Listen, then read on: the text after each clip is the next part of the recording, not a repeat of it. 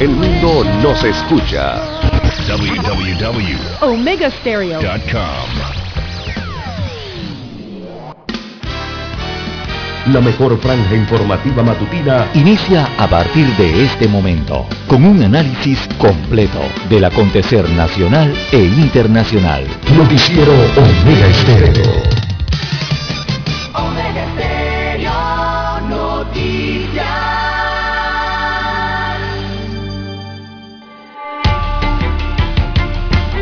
Continuación, los titulares, con los hechos que son noticias hoy.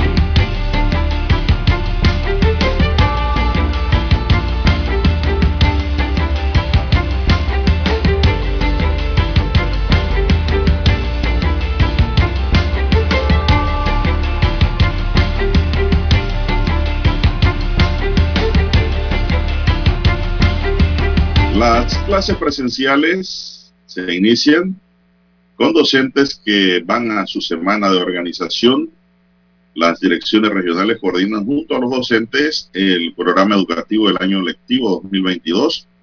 El Ministerio de Educación inició el traslado de los docentes a las áreas de difícil acceso por vía terrestre, aérea y marítima.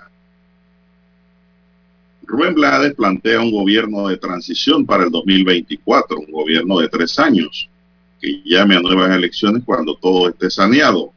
Según Rubén, todo está podrido ahora mismo. Ucrania conmemora la revolución europeísta que le enemistó con Rusia. También tenemos que Panamá reporta 673 nuevos casos de COVID-19. Propondrán crear una subcomisión para investigar las denuncias de supuesta esterilización de mujeres indígenas. Alcaldía de Panamá ahora entrará a la remodelación de mi pueblito. Otro gasto que se aproxima, mucho dinero. Parlatinos se reúne para establecer una ruta para enfrentar los efectos generados a la región por la pandemia. Panamá eh, mantiene proyecciones estables para el año 2022. Las sanciones contra Rusia podrían impactar en los precios de la energía, dice Harris. Ningún país europeo prevé aún implantar la semana laboral de 32 horas. En Panamá se trabajan 45 horas mínimo. También eh, tenemos que en la LPF hubo puño y patada, don Daniel, usted que le gusta el fútbol, si hubiese ido al estadio hubiera recibido también algo allí de ese reparto de violencia que se dio, agresiones verbales y físicas, uno con los ojos hinchados, de todo hubo allí. Y vienen las sanciones porque el fútbol no es para salvajes fútbol es un deporte para unir los pueblos, hacer eh, un Panamá distinto. Recordemos que de estos grupos salen los jugadores que conforman la Sele Nacional que une a todo Panamá. Pero si de abajo vienen con estas pisquiñas, vamos mal entonces. El fútbol es unidad. Demostrar quién es mejor en la cancha y punto. Si no fuiste el mejor, se acabó, pues no se va a acabar el mundo por eso. No hay que entrar a golpearse, a maltratarse. Para nada. Eso es de maleante. También tenemos, señoras y señores, para hoy, dentro de las informaciones, SINAPROC emite un aviso de prevención para altos índices de radiación solar. Así que tienen que tener mucho cuidado, sobre todo la gente que va a la playa y aquellos que trabajan en el campo bajo sol. Y ponerse buen sombrero de alas anchas y una camisa gruesa, manga larga, para evitar los efectos de la radiación, así como también bloqueadores, si es posible, es lo más práctico. Empresarios en Panamá respaldan las clases presenciales. Se ha perdido mucho tiempo. Hay mucha deficiencia ahora en el estudiantado que va a las universidades con estas enseñanzas virtuales. Los historiadores dicen que ahora tendrán que sacar una idoneidad. Hay una propuesta sobre esa materia. No cualquiera puede llamarse historiador, como en Panamá cualquiera se llama politólogo. Solo basta hablar de política. Y ya es politólogo. No. Tiene que tener una idoneidad, un estudio de licenciatura. Porque eso se estudia ciencias políticas. También tenemos, señoras y señores, para hoy, las cervecerías artesanales buscan recuperar sus ventas que tenían antes de la pandemia. Bueno, yo lo siento, porque ya yo no tomo cerveza, Dani, no sé si usted toma. No, ya el médico me dijo que no, eso no. Hay que seguir las directrices porque la cerveza sube la presión arterial. También tenemos que las chicas panameñas, oiga, abusaron de Belice. La selección femenina se apuntó ocho goles, apabulló a Belice en el estadio Cucatlán del Salvador. Las niñas panameñas están jugando muy bien al fútbol. ¿eh? Llevan dos victorias al hilo. También, señoras y señores, bueno, para los que les gusta la música típica, también haya. Dice aquí un titular que Teresín Jaén reencarna, pero en el TikTok. Ahora quien interpreta sus éxitos con el mismo tono de voz y ritmo del acordeón es Benjamín González, eh, un joven que viene subiendo como la espuma. Y pues su base está en los temas musicales que dejó el rey taquillero, el rey taquillero de la esquina caliente. ¿Recuerdan de ese, verdad? Teresín Jaén, que para descanse. También tenemos, amigos y amigas, que adolescente quedó preso por el robo a tres personas. Haya muerto al señor que se subió un techo allá en Plaza Edison reclamando una indemnización laboral se abre una investigación y lo encontraron muerto en su casa. No se sabe todavía ciencia cierta si fue un suicidio o pues muerte traumática o natural. Tenemos también, señoras y señores, van más de 100 denuncias de estafa a través de las páginas web y redes sociales. Eso lo hemos venido mencionando y denunciando casi todos los días en esta mesa. Tengan cuidado cuando compran bienes, muebles y muebles a través de las redes sociales, las páginas, ahí ponen de todo. Pues ya muchos tontos han caído, han caído. Cuando te va a comprar, haga todas las preguntas del mundo que tienen que hacer para conocer el vendedor. Y también pues hay que tener cuidado porque hay supuestos compradores que también son maleantes, son bribos, bribones, y se aprovechan de las redes y estafan. Bien amigos y amigas, estos son solamente titulares. En breve regresaremos con los detalles de estas y otras noticias. Estos fueron nuestros titulares de hoy. En breve regresamos. 7.30 AM. Infoanálisis, con entrevistas y análisis con los personajes que son noticia. La mejor franja informativa matutina está en los 107.3 FM de Omega Estéreo, cadena nacional. Omega Stereo tiene una nueva app. Descárgala en Play Store y App Store totalmente gratis. Escucha Omega Stereo las 24 horas donde estés con nuestra nueva app.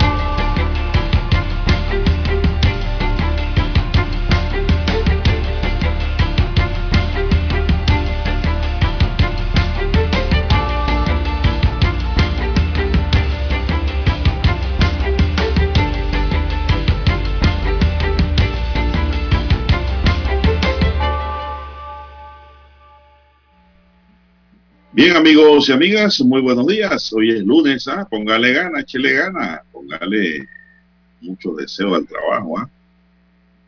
El trabajo es una bendición, siempre y cuando, bueno, recibas tu remuneración también, ¿eh? Porque tienes que comer y cumplir tus obligaciones. Porque el trabajo sin paga no es, no es, no es trabajo. Eso es otra cosa. hoy es lunes 21 Sí, como no, 21 de febrero, Dani, 21 de febrero del año 2022. El tiempo sigue pasando, el reloj sigue girando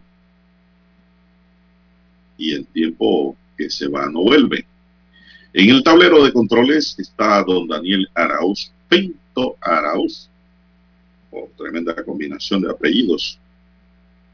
Muchas ganas de trabajar. Hoy, no juega a Panamá porque anda con suerte rojo, don Dani hasta con las chicas, ahora sí, apoyando a las chicas, a la selección femenina de Panamá.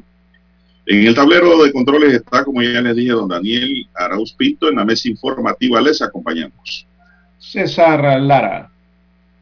Y Juan de Dios Hernández Sanur para presentarle las noticias, los comentarios y los análisis de lo que pasa en Panamá y el mundo en dos horas de información, iniciando esta jornada como todos los días con fe y devoción Agradeciendo a Dios Todopoderoso por esa oportunidad que nos da de poder compartir una nueva mañana y de esta forma llegar hacia sus hogares, acompañarles en su puesto de trabajo y donde quiera que usted se encuentre a esta hora de la madrugada, iniciando esta jornada como todos los días con fe y devoción. Ante todo agradeciendo a Dios Todopoderoso por esa oportunidad hermosa que nos da de poder compartir una nueva mañana y de esta forma llegar hacia sus hogares, acompañarles en su automóvil, en su puesto de trabajo y donde quiera que usted se encuentre a esta hora de la madrugada y en otro país, en otro horario, pero en sintonía de ministerio. Mi línea directa de comunicación es el doble seis catorce catorce cuarenta y cinco. Pedimos para todos nuestros oyentes salud, divino tesoro, seguridad y protección, sabiduría y mucha fe. Entonces, Lara está en la red social. Lara, ¿cuál es su cuenta? Por favor, anótela. Bien, estamos en las redes sociales, en arroba César Lara arroba César Lara es mi cuenta en la red social Twitter, también para Instagram. Eh, allí puede enviar sus mensajes, sus comentarios, denuncias, fotodenuncias, el reporte del tráfico temprano por la mañana. Recuerde esos incidentes o accidentes. Bueno, usted lo puede reportar allí, información que le sirve al resto de los conductores. Buenos días, don Daniel Enrique Araúz Pinto y a usted también, don Juan de Dios Hernández. Igualmente a todos los amigos oyentes a nivel de las comarcas, todas las provincias, el área marítima. Eh, cubrimos con todo, eh, cubrimos a todo el territorio nacional en dos frecuencias a nivel del país. También los buenos días a los que están sintonizándonos en omegaestereo.com. La cobertura allí es a nivel internacional. También los que ya nos sintonizan a través de sus aplicaciones en sus dispositivos, sus celulares o tablets, a través eh, de la aplicación móvil de Omega Stereo. Si no la tiene, usted la puede descargar de su tienda Android o iOS. Y también los buenos días a los amigos oyentes que nos escuchan a través de su televisor, el canal 856 de Tigo, televisión pagada por cable a nivel nacional. Omega Estéreo llega a su televisor. ¿Cómo amanece para hoy, don Juan de Dios? Bueno, muy bien, don César. De inmediato vamos con el informe de todos los días, con el que abrimos el noticiero. En Panamá se contabilizaron hasta hoy 750.760 casos acumulados, de los cuales 673.000 son casos nuevos. 673, quítele el mil, de los cuales 673 son casos nuevos. Para las últimas 24 horas se notifican 7 defunciones más dos rezagadas que se actualizan para conformar 9. 9 las fechas anteriores de las fechas anteriores para hacer ya un acumulado Lara de 8019. Mire usted, el sábado estábamos hablando de que se, había llegado a 8.000, ya por dónde vamos. Así es, nueve fallecimientos más. Letalidad, hay una letalidad de 1.1%. El total de casos recuperados asciende a 731.339, de los cuales 1.550 se sumaron como nuevos recuperados se aplicaron 6.377 pruebas para una positividad de 10.6%. Los casos activos se ubican en 11.402. De ellos, 11.102 están en aislamiento domiciliario en su casa. Deben estar resguardados, bien protegidos para no contagiar más. Y 300 hospitalizados. Los que están en aislamiento se dividen en 11.045 en casa y 57 en hoteles. Los hospitalizados son 247 en sala de hospitales y 53 en unidades de cuidado intensivo. Hay que seguirse cuidando, hay que seguirse protegiendo porque, mire usted, hay 247 en esta hora, a esta hora en los hospitales, Lara, sala, sin contar los que están en hoteles. En sala, más 53 en la unidad de cuidado intensivo. Entonces, quiere decir que esto no es fácil, esto es difícil que la enfermedad te lleva a un estado de peligrosidad para la vida. El Departamento de Epidemiología del Ministerio de Salud informa que a partir de este domingo 20, Panamá asumió el esquema completo de vacunación contra la COVID-19 que establece las tres dosis a partir de los 16 años. Dos dosis para las edades de entre 12 y 15 años y una dosis de 5 a 11 años. Ya, ya así el 20. Ayer, Lara, se estableció el esquema completo aquí de tres. Así que ya decir que tengo dos no es esquema completo. ¿eh? Ahí van a venir los problemas, Lara, porque van a venir algunos controles porque hay gente que no quiere ponerse tercera dosis. Y no sé la causa cuál sea. Bueno, vamos a hacer una pequeña pausa aquí, nos dice Dani, y regresamos con más.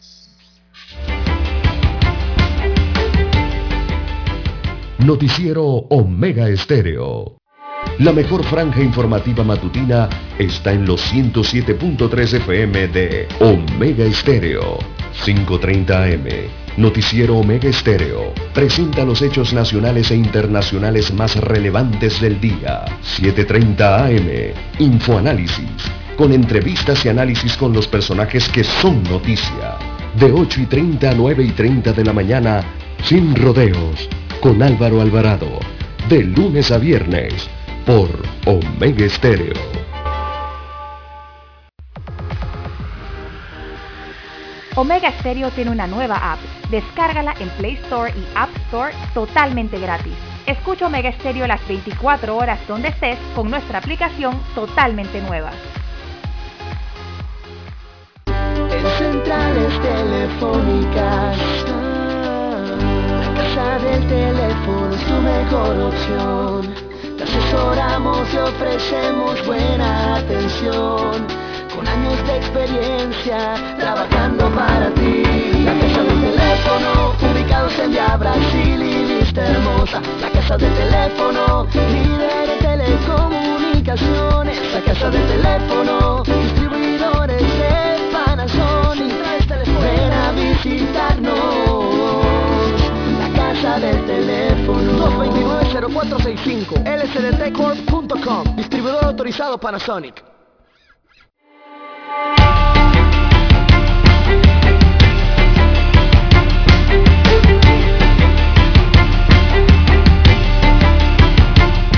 Bien, amigos oyentes, las 5 eh, 54 minutos eh, de la mañana en todo el territorio nacional.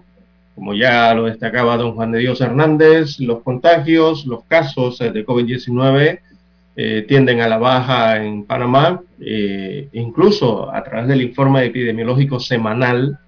Por ejemplo, en la última semana, la pandemia del COVID registró 69 muertos, o sea, 38 fallecimientos menos y 7.906 contagios, o sea, 7.535 casos menos en la última semana epidemiológica.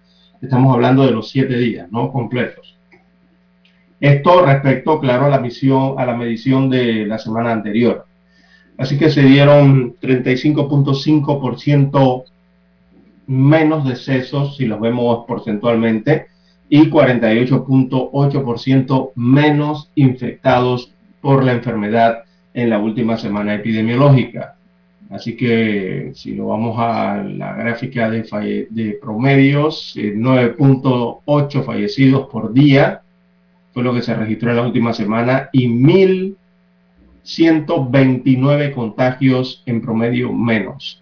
A lo largo de la semana, eh, la positividad fue de 12.5% versus 17.8% de la semana anterior. Así que se realizaron 62.682 pruebas, eh, 23.106 menos ¿no? que la semana anterior.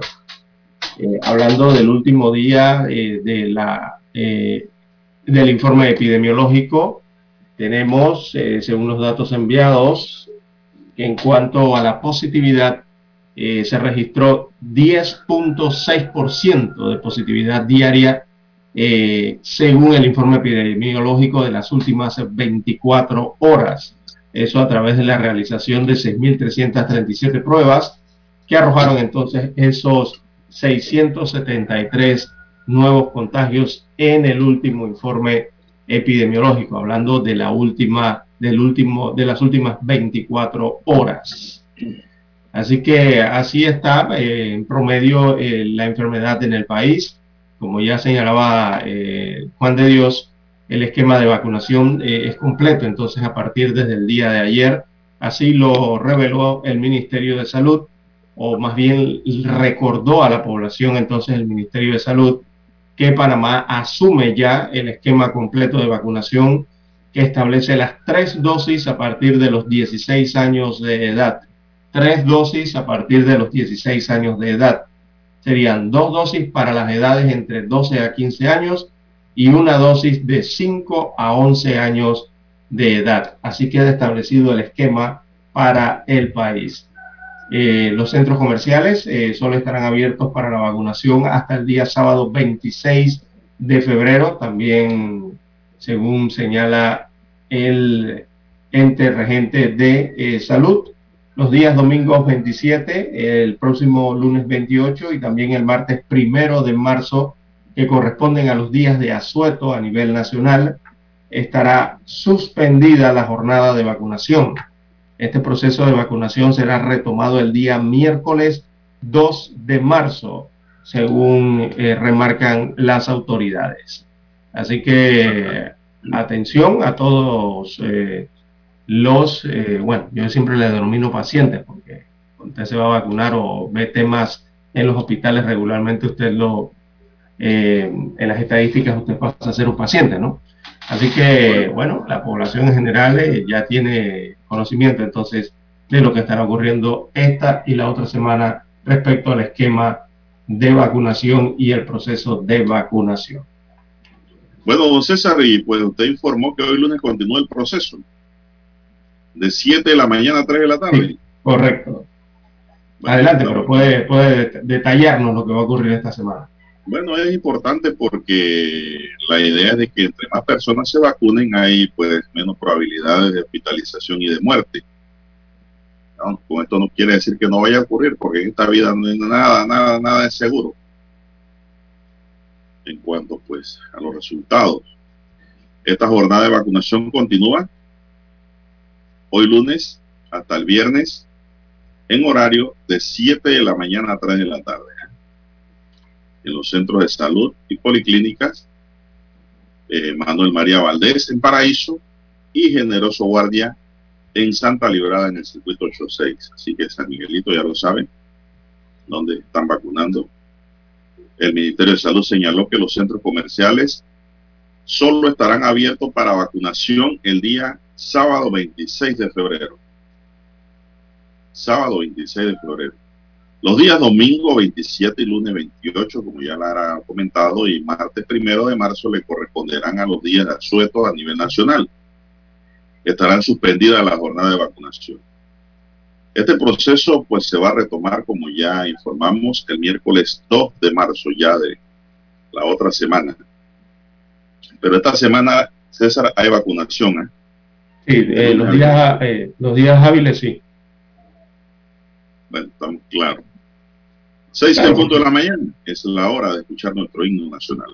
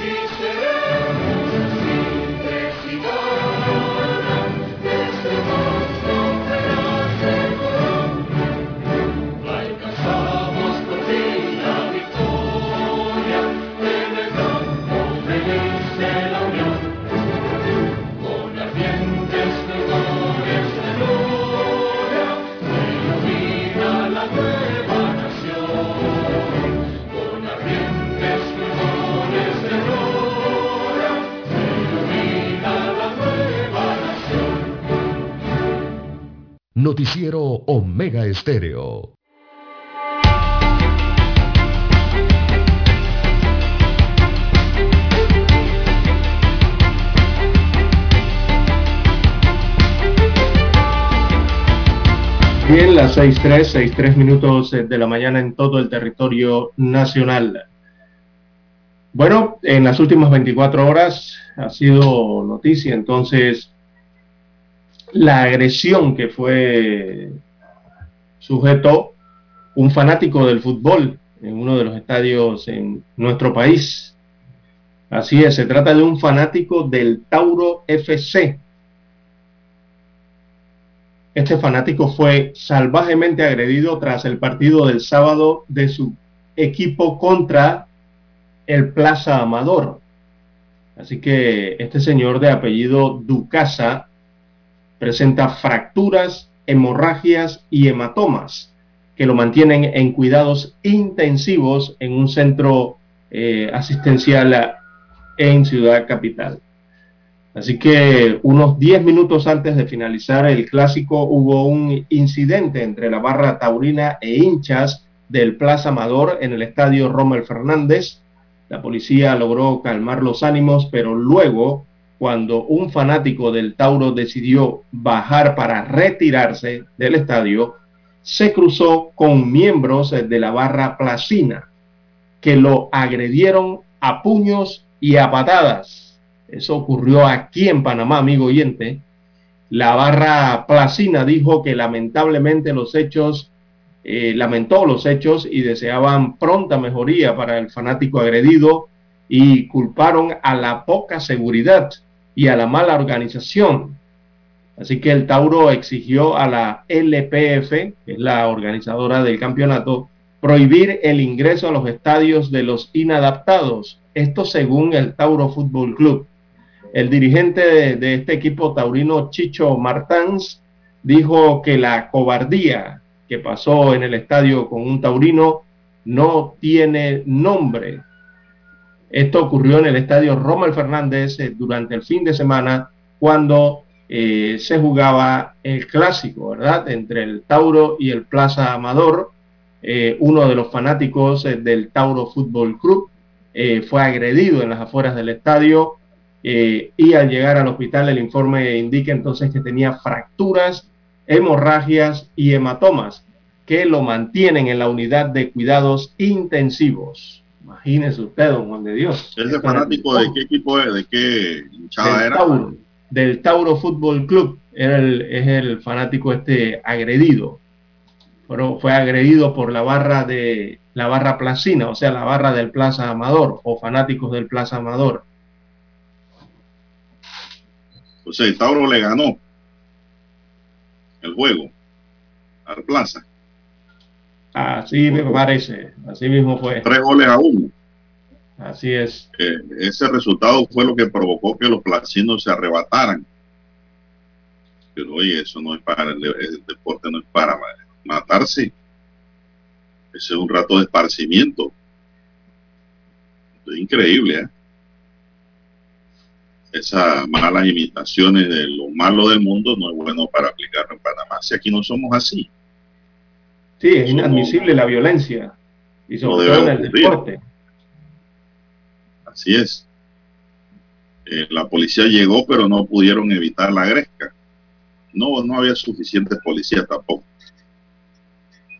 Mientras los, por los pocos policías que estaban por allí llamaban para que fuera el resto de las patrullas a parar esta pelea, que gracias a Dios no, no terminó con un hecho lamentable de muerte, pero sí con lesionados. Entonces, don César, hasta que este fútbol, hasta que la LPF no anda bien, porque eh, la gente que nos gusta el fútbol, realmente no vamos a esos juegos, muy poco. Yo puedo contar con los dedos de una mano las veces que he ido a ver juegos de la PLPF y me gusta el fútbol, precisamente por esto. Y dos, también por la robadera que se producen en los carros. Entonces, ¿a dónde vamos a ir? Si estamos dañando el semillero, que es donde salen los miembros de la selección nacional de la marea roja, de la, de la selección nacional. Toda es pena, toda vergüenza, pero yo te aseguro, Lara, que los que iniciaron esto y se montaron en esto son antisociales que se filtran entre los fanáticos, se meten ahí dentro del grupo y allá forman el desorden. Estos son maleantes. Para de contar. La gente seria del plaza, estoy seguro que no se metió en eso. Porque no fue todo el plaza, Clara. Un grupo de ahí sí. Estoy seguro de eso. Usted lo puede asegurar. El Plaza es un, equipo que eh, juega fútbol, juega bien, es atractivo, tiene su fanaticada, ha sido históricamente base de formación de nuestros futbolistas. Buenos elementos han salido de ahí. ¿Dónde jugaba Rommel? Que para descanse. Para dar un ejemplo. Entonces, eso es un grupito. Eso es un grupito. Eso no son todos los fanáticos los que se meten en esas grescas. Grupito Sí, de maleantes. Porque digo, maleantes hay en todos lados. Forman este, Sí, este esto- revolcón. Sí, Entonces, esto- ahí es donde se necesita la presencia policial, Lara, para que reparta palo. Son inadaptados. A la buena no quieren, bueno, no queda de otra que someterlo. así es. Y Es que hay que en entender. democracia. sí. Todo eso es democracia para que sepan. Sí, sí. Los aficionados, los aficionados al fútbol, a lo, lo que nos gusta, todo, yo creo que a buena parte del país le, le encanta el fútbol. Eh, digo, hay que entender que esto siempre será un juego, don Juan de Dios. Esto no es ni para ahorcarse, ni para lanzarse de ningún lado, Ni para los mismos jugadores, César. Ni para nada de eso. Es simplemente los mismos jugadores que hoy día están en el Tauro, mañana juegan en el Plaza. En el Plaza. Y de los Plaza juegan en el Tauro porque esto es profesional. Así mismo es, don Juan de Dios. Pero no piensan sí. esta gente eso.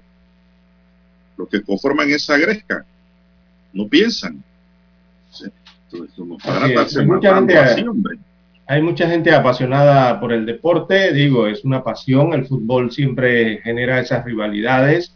Eh, pero no, eh, no son esas, no deben ser rivalidades para llegar a, estos límites, eh, don Juan de Dios. digo, seguramente el mal resultado ¿no? del encuentro, algunos no se fueron satisfechos con su equipo, pero eso no es para llegar a la violencia, ¿no? hay que tener conciencia al respecto de esa situación y bueno, sabemos que a veces llegan estos inadaptados que usted bien señala que tienen estos tipos de problemas ¿no? Eh, sociales eh, y bueno, eh, entran allí quizás hasta los complejos y las frustraciones diarias de algunos y bueno, lastimosamente terminan pagando las otras, otras personas entonces en medio de estas reyertas y enfrentamientos deportivos. es triste, pero es así. hay que aprender a disfrutar el deporte de manera sana, y de manera respetuosa, don Juan de Dios, porque si no van a dañar esto aquí en Panamá, sobre todo la, lo que es la liga aquí nacional, ¿no? Que siempre enfrenta tantos embates, ¿verdad? Y tanta problemática por el tema de la asistencia a los estadios. Y bueno, se presentan estas situaciones que lo que hacen es ahuyentar más a los aficionados y a las otras personas que todavía están en la decisión de si van o no van a los estadios. No, hombre, aquí. ¿Quién, quién, quién quiere usted ir con su hijo a un estadio? No, hombre, para nada, don Juan de Dios. Ante, ante esta maleantería. Eso no da ganas de ir a ningún lado. Así es. Lo ve por televisión si lo transmiten y si no, me pongo a, ver eh, Animal Planet. Por lo menos los animales se quieren más allí en pantalla y se aprecian uno con otro cuando, cuando no tienen hambre. Pero algo se aprende, más instructivo. Eh, bueno, don César, y ayer vio las declaraciones de Rubén Blay que han estado dando vuelta por todas las redes.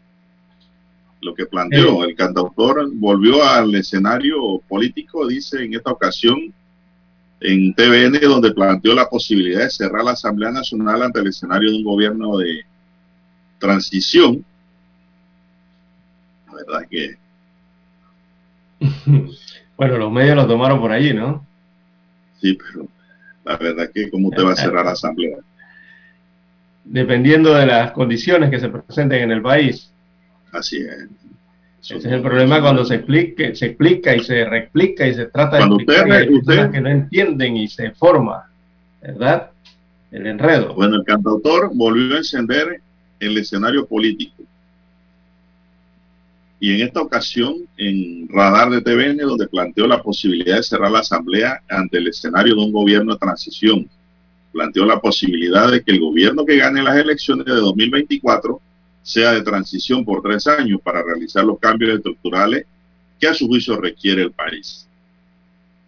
Yo pienso, César, que ninguno, pienso yo, ¿no? Ninguno de los futuros candidatos y partidos políticos van a querer hacer un gobierno de tres años. Esos cambios y esas cosas se producen dentro del parámetro normal. De cuatro años, llámesele de transición o gobierno de la revolución hacia eh, los buenos hábitos morales y éticos y Ajá. como usted le quiera poner. Pero ninguno, y menos los partidos nuevos, que tienen mucho que hacer si ganan la presidencia. Por eso, porque ya los demás lo conocemos todo, ya sabemos por dónde vienen sí. y por dónde caminan y con qué caminan. Por Las eso novedades es que, son los partidos nuevos. Sí, por eso es que don Juan de Dios, desde las cartas de Rubén Blades desde el inicio, eh, por lo, yo siempre he opinado al respecto y he dicho que eh, primero que nada es que Rubén Blades eh, está opinando sobre temas nacionales. Yo jamás he tomado a Rubén Blades hasta el momento como un candidato aspirante presidencial simplemente es otro panameño más, como usted, como yo, como cualquiera que nos escucha. Totalmente de acuerdo eh, Que, que, que, está practicando su libertad, de, su libertad de opinar, su libertad de expresión. Él es panameño, nacido en este territorio y tiene todo el derecho a opinar. Hasta tanto él no diga que él aspira a la presidencia de la República, yo seguiré tomando sus declaraciones como lo que son, la opinión de cualquier otro ciudadano más de este país. Bueno, Lara, eh, eh, él puede decir que aspira, pero es que no lo dicho. puedo ser viviente. El que no aspira, expira. Y ya dijo que como independiente no va. Él sabe muy bien por qué como independiente no va, Lara. Ser candidato independiente no es fácil. Y, está contra el tiempo si quiere ser independiente. No, eso requiere trabajo, dedicación, y esmero.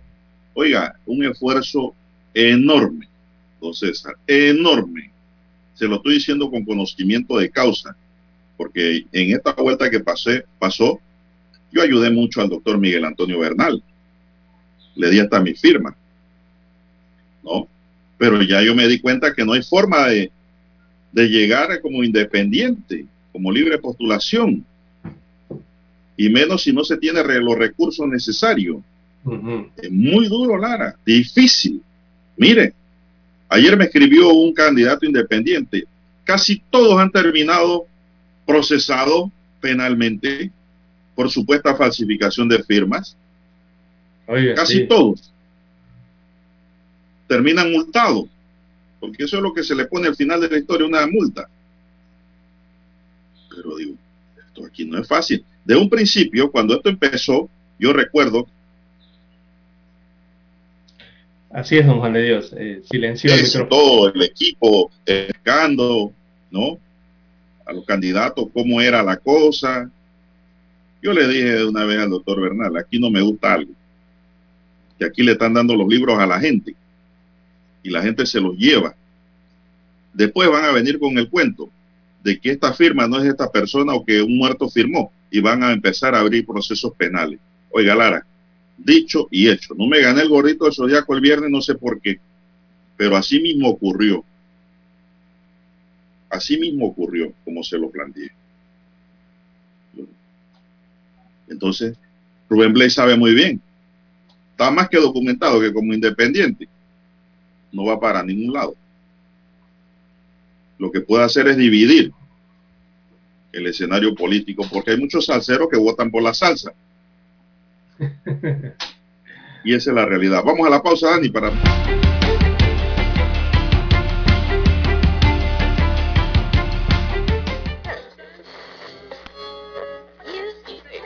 Cuando nadie creía en el FM estéreo.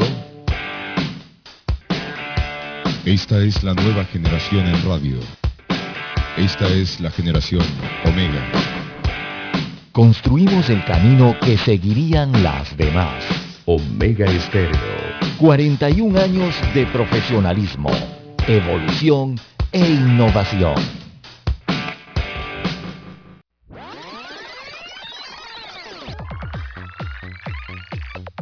Omega Stereo tiene una nueva app. Descárgala en Play Store y App Store totalmente gratis. Escucha Omega Stereo las 24 horas donde estés con nuestra aplicación 100% renovada.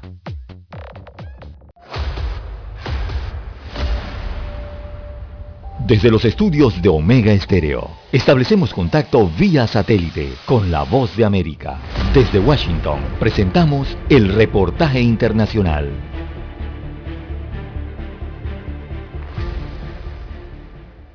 Según varios funcionarios al tanto de los informes, las agresiones sexuales denunciadas en las academias militares de Estados Unidos aumentaron considerablemente durante el año escolar 2020-2021, cuando los estudiantes regresaron a clases presenciales durante la pandemia de coronavirus.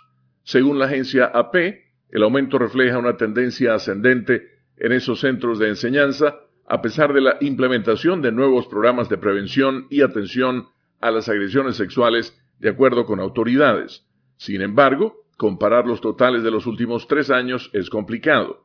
La cantidad de informes disminuyó en todas las academias durante el año escolar 2019-2020 debido a que se acortó por la pandemia. Aunque hubo menos denuncias ese año que el anterior, un alto funcionario de defensa dijo que, según las tendencias, el total probablemente habría aumentado si los estudiantes no hubieran ido anticipadamente. La cantidad de agresiones reportadas en 2020-2021 también fue más alta que el año escolar 2018-2019. Las autoridades dieron a conocer que el aumento en general en los casos fue impulsado por incrementos en la Academia de la Fuerza Aérea y la Academia Militar de West Point.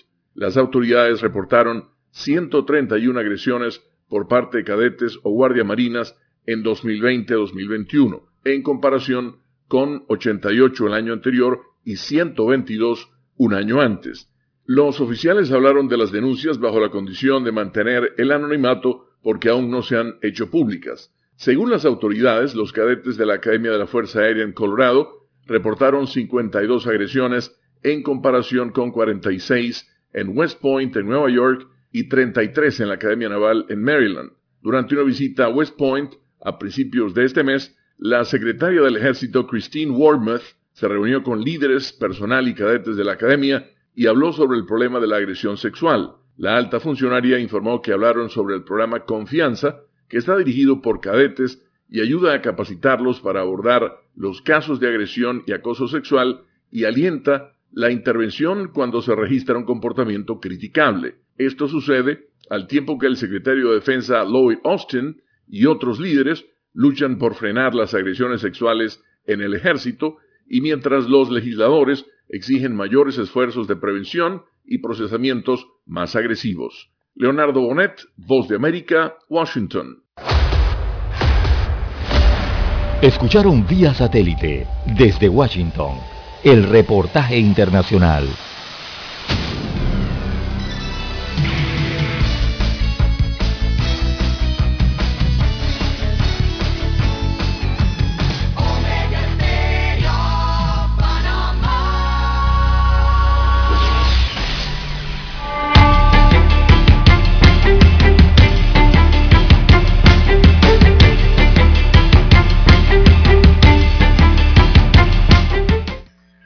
César, no tiene usted idea cuánto me han escrito al WhatsApp, Lara, diciendo que con cerrar la asamblea no perdemos nada, sino que ganamos mucho.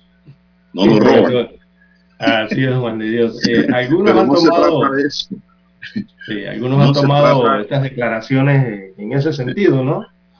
Pero, don Juan de Dios, eh, bueno, esto yo no se lo he escuchado a ningún aspirante presidencial.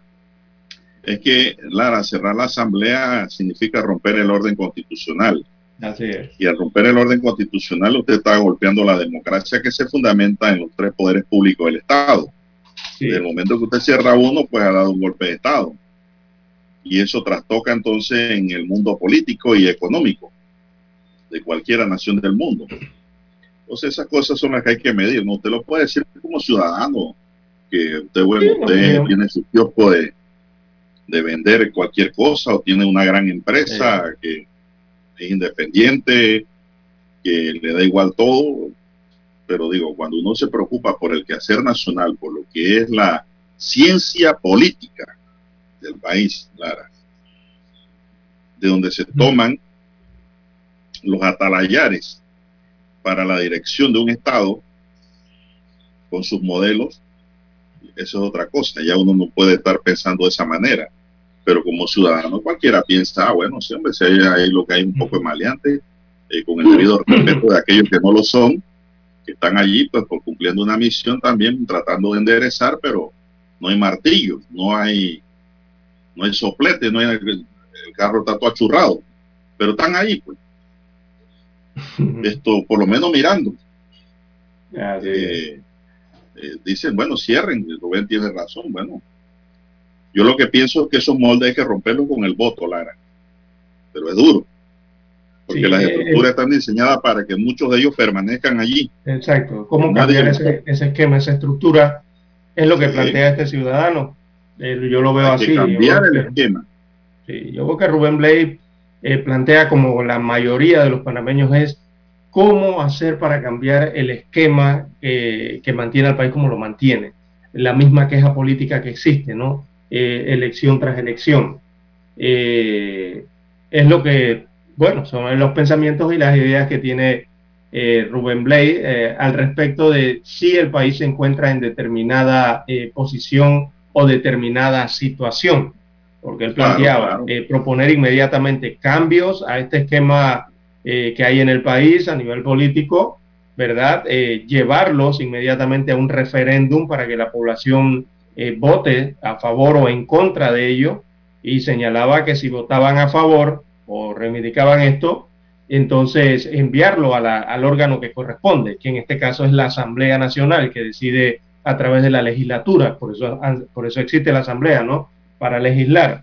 Y que si en la Asamblea entonces o se sientan, se olvidan o no quieren tratar el tema que el pueblo en general a través de un referéndum eh, ha decidido, entonces allí ya sí se haría el clic ese del que hablan de cerrar la asamblea, eh, de ver cómo se hace entonces para avanzar con los cambios que urgentemente requiere el país, por lo menos en ese sentido.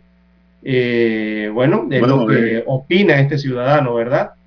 Eh, y es lo que ha dado a entender en su última, no, en su última noya. Yo creo que esta es como la quinta explicación que sale a señalar Rubén Blay, o la cuarta o la quinta ya, de las cartas que ha escrito y de su pensamiento, ¿no? Porque apenas llega a Panamá, eh, bueno, como él dice, él, lanza un zapato y, le cae en la cabeza a alguien y bueno, eh, le interpretan a su manera eh, su pensamiento.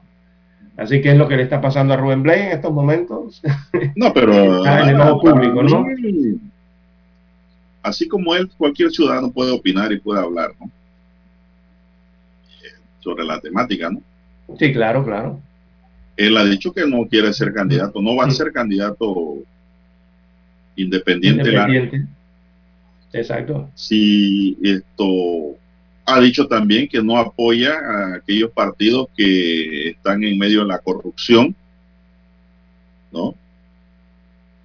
No apoya, bueno, ya, ya, ya, ya, ya quiere decir que no apoya ni al PRD, ni a los panameñistas, ni al CD con eso ni al PP, que podría ser un tanque de salvación para ese pequeño partido si él fuera candidatizado allí. A él no le interesa eso, porque si él dice que su línea es otra, a lo mejor se queda solo con su línea. Tampoco a él le interesa participar en política por participar. Sí, yo, yo siento, don Juan de Dios, eh, desde la primera carta, que él se está centrando, sí, él se está centrando y se está centrando en el tema Digo, la gente aquí en Panamá todo lo agarra para la política, ¿no? Evidentemente. Pero yo siento que él se ha centrado, se ha centrado más bien en, un tema muy específico, que es el punto de partida de él, que es el tema de la educación. Eh, creo que por allí es donde él está tratando de decirnos algo, o más bien preguntándole eh, muy respetuosamente al electorado panameño eh, si está preparado, ¿no? si está educado, si es que ya tiene la madurez social para elegir a, ese prototipo de candidato que requiere realmente el país, ¿verdad? Que en una buena parte de los panameños eh, sabemos, en verdad que se necesita urgente ya un cambio de esas, esquemas, esas estructuras en el país.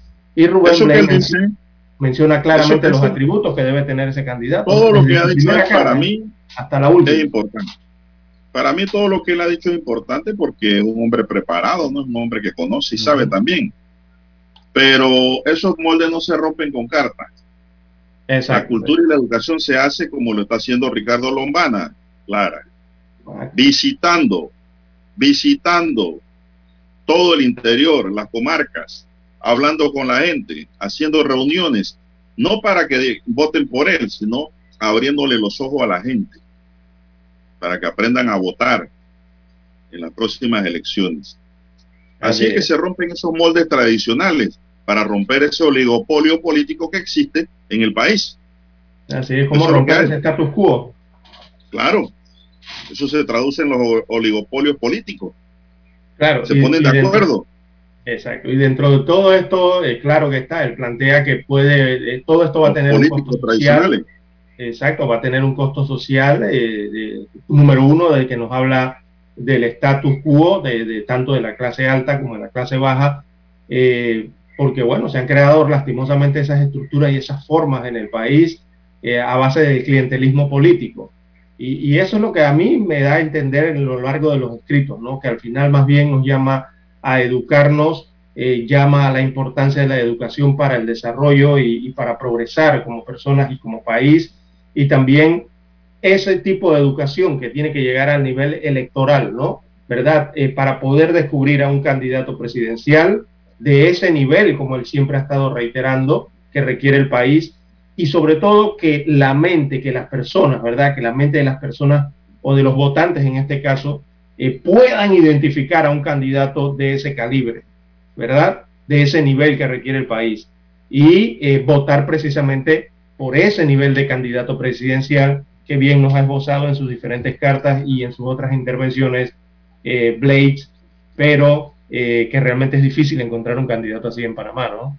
Así que hay que analizarlo eh, bien, por lo menos al momento de la votación electoral. El resto, bueno, aquí van a opinar sobre todo, Juan de Dios, hasta de qué, hasta de qué marca tiene los sombreritos que se pone Rubén Blades.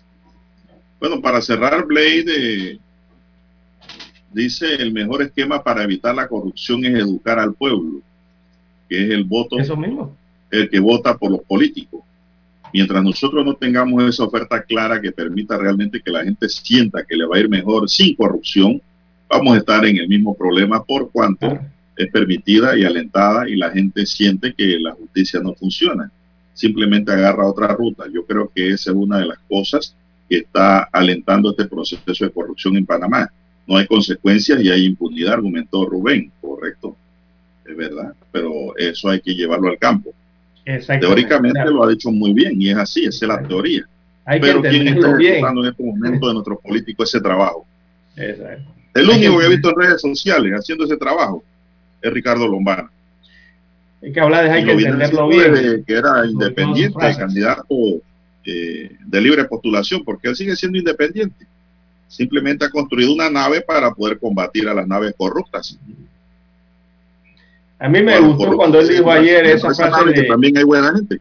Sí, a mí me gustó bien la frase esa solamente de cuando dijo a la gente le gusta el buen omelet, pero no le gusta que le rompan los huevos para hacer el omelet, precisamente, ¿no? Entonces, por allí va la cosa. Vamos a la pausa, don Dani. Infoanálisis. De lunes a viernes, de 7 y 30 a 8 y 30 de la mañana por los 107.3 FM de Omega Estéreo. Con Guillermo Antonio Adames, Rubén Darío Murgas, Milton Enríquez Cohen y Camila Adames Arias.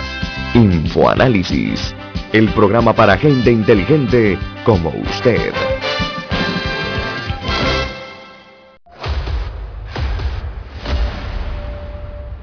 Desde los estudios de Omega Estéreo, establecemos contacto vía satélite con la voz de América.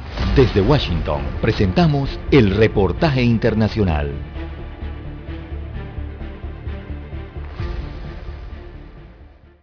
En Ucrania hay muchos latinos y varios de ellos observan con gran preocupación el desarrollo de una crisis que puede empujarlos a una peligrosa situación. Y entre ellos está Javier Donoso, un ecuatoriano que reside en Kiev. Llegó al país eslavo en 2008 para estudiar un posgrado de Relaciones Internacionales y Diplomacia. Ahora es testigo de cómo el país que lo acogió es protagonista de noticieros alrededor del mundo. Lamentablemente las noticias que se escuchan, ah, más que todo en Latinoamérica, es de que ya nos están invadiendo y no es así.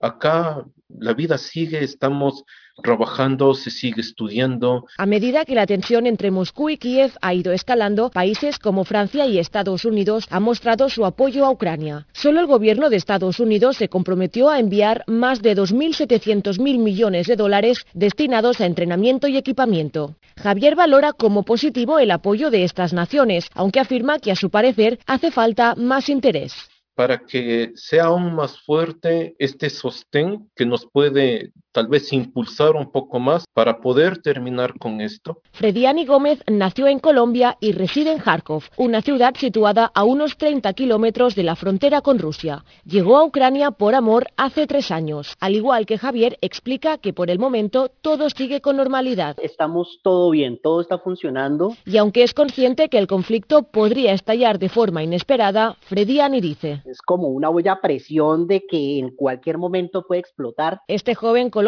tiene esperanzas de que la crisis se solucione a través de la vía diplomática. Julia Riera, Voz de América, Barcelona, España. Escucharon vía satélite desde Washington el reportaje internacional. Omega Estéreo, 24 horas en FM Estéreo.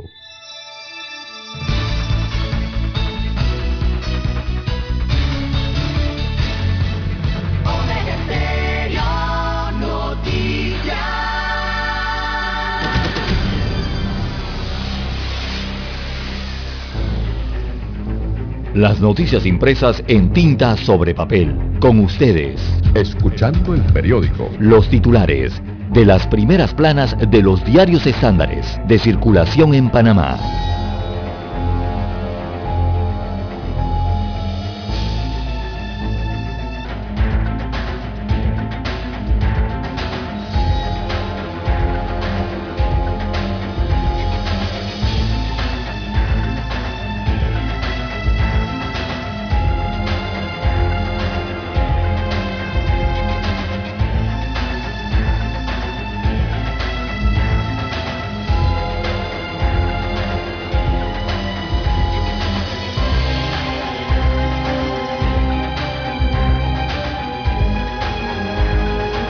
Bien, la estrella de Panamá nos dice hoy en su primera plana, clases presenciales, docentes inician semana de organización. Blades plantea un gobierno de transición para el 2024. Ucrania conmemorará la revolución euro europeísta que le enemistó con Rusia. También tenemos para hoy los nacidos antes de 1986 podrán acceder a una capacitación gratuita para aprender a invertir en la bolsa de valores. Panamá mantiene proyecciones estables para 2022. Panamá reporta 673 casos nuevos y asume el esquema completo de vacunación contra la COVID-19, que ahora es de tres dosis. Propondrán crear su comisión para investigar las denuncias de supuesta esterilización de mujeres indígenas. Alcaldía de Panamá licitará la remodelación de mi pueblito. Parlatino se reúne para establecer rutas para enfrentar los efectos generados a la región por la pandemia. Panamá mantiene proyecciones estables para el año 2022. Las sanciones contra Rusia podrían impactar en los precios de la energía, dice Harris, la vicepresidenta de los Estados Unidos. Ningún gran país europeo prevé aún implantar la semana laboral de 32 horas. La Asociación Agroartesanal María Auxiliadora de Sonar recibe insumos de trabajo. LPF investiga incidente entre fanáticos del Tauro y del Plaza Amador. También un pragmático Barcelona no da opción al Valencia. Ucrania conmemora la revolución europeísta que le enemistó con el país ruso. Etiopía empieza a generar energía en la controvertida presa del Nilo Azul. República Dominicana inicia la construcción de una verja en la frontera con Haití. Se podrán saludar, pero no podrán pasar para ninguno de los dos lados, ni haitianos ni dominicanos se podrán pasar por esa gran verja que va a poner allí los dominicanos. Un gran muro allí, ¿no? Empieza en Perú el primer juicio oral contra un expresidente por el caso Lavajato. Amigos y amigas, estos son los titulares para hoy del diario La Estrella de Panamá. De inmediato vamos con los titulares del diario La Prensa. Adelante, don César. Bien, amigos oyentes, el diario La Prensa titula para hoy, ventas por 3.160 millones de dólares tuvo Mina de Donoso en el año 2021. según el informe eh, de operaciones eh, de la minera Panamá, que es la filial de la canadiense First Quantum, eh, generó ventas por 3.160 millones de dólares durante el 2021. Eso representa un incremento de 138% en comparación al año 2020. También para hoy la prensa titula Buscan salidas para mejorar tráfico de buques en la entrada del Pacífico del Canal de Panamá Recordemos que hay restricciones vigentes en el lado Pacífico eh, para que dos embarcaciones Neopanamax naveguen simultáneamente y se encuentren, ¿no? Han llevado entonces esto a la ACP, a la Autoridad del Canal de Panamá, a adoptar algunas medidas para tratar de eh, eh, mejorar el tráfico en ese punto de la entrada Pacífico del canal. También a forma de pregunta titula hoy el diario La Prensa, ¿qué tan vulnerable está el judicial frente al narco? Pregunta interesante.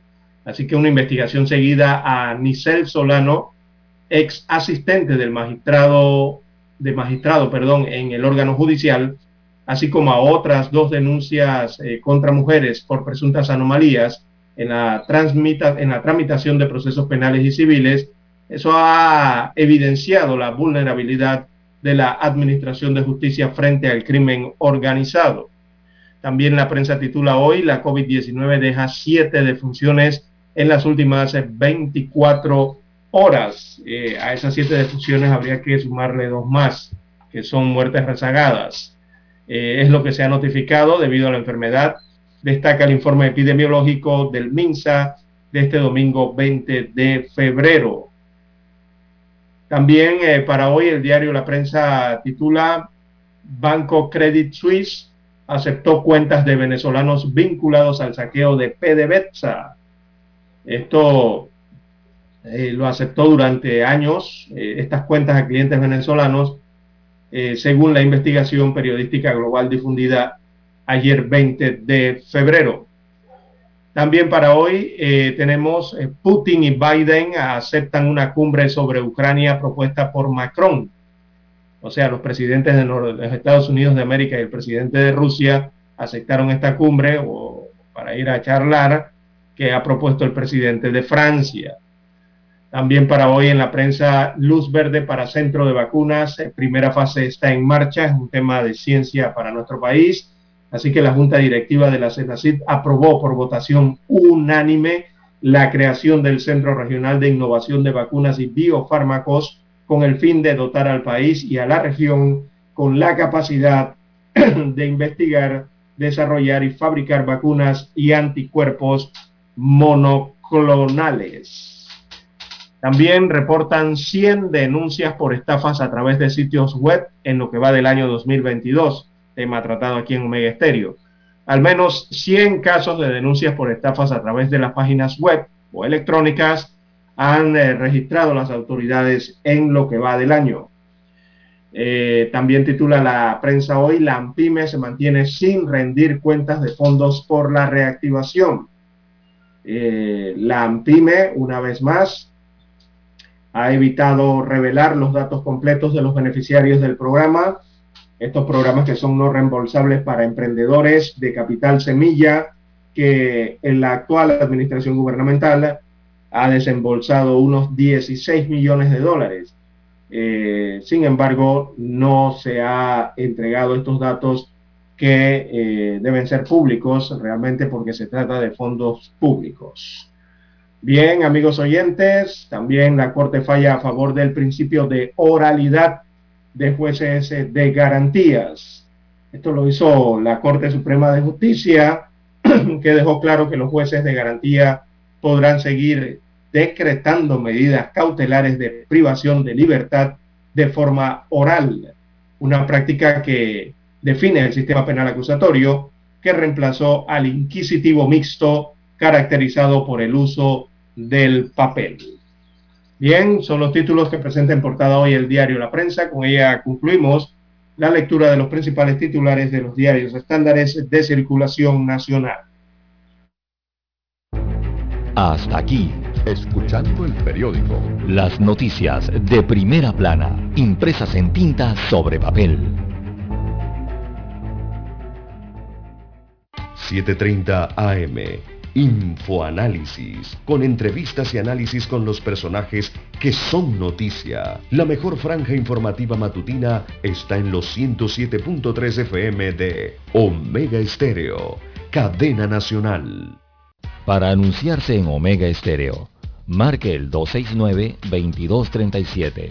Con mucho gusto le brindaremos una atención profesional y personalizada. Su publicidad en Omega Estéreo. La escucharán de costa a costa y frontera a frontera. Contáctenos 269-2237. Gracias.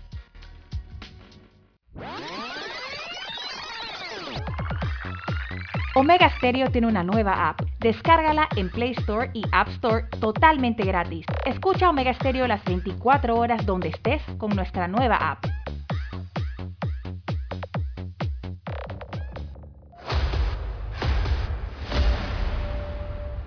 Desde los estudios de Omega Estéreo, establecemos contacto vía satélite con la voz de América. Desde Washington, presentamos el reportaje internacional.